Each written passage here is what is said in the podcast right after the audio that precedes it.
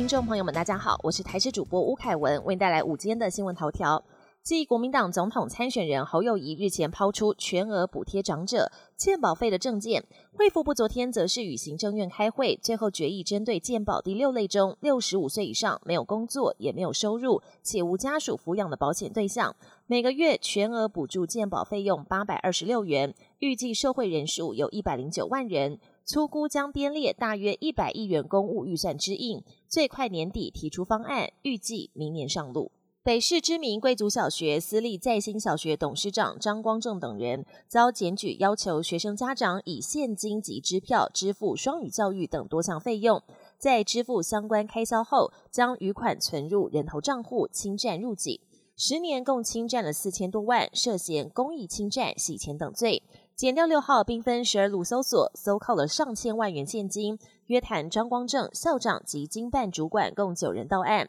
台北地检署讯后，谕令张光正一百五十万元交保，并限制出境及出海。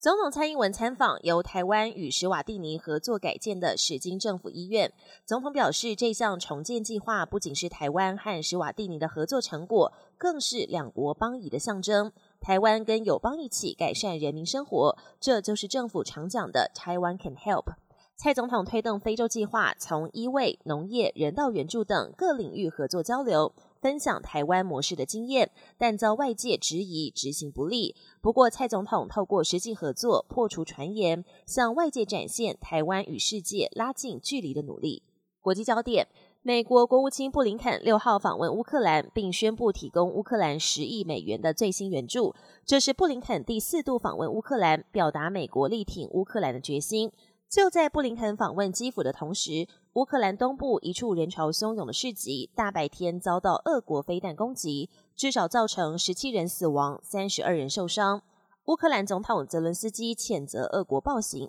并要俄国为他的行为付出代价。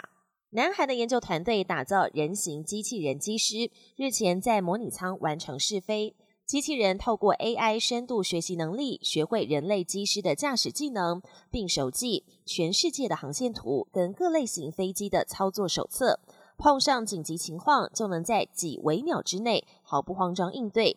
研究团队预计，二零二六年前测试机器人开真正的飞机，未来不排除还会应用在驾驶汽车、坦克或是潜水艇。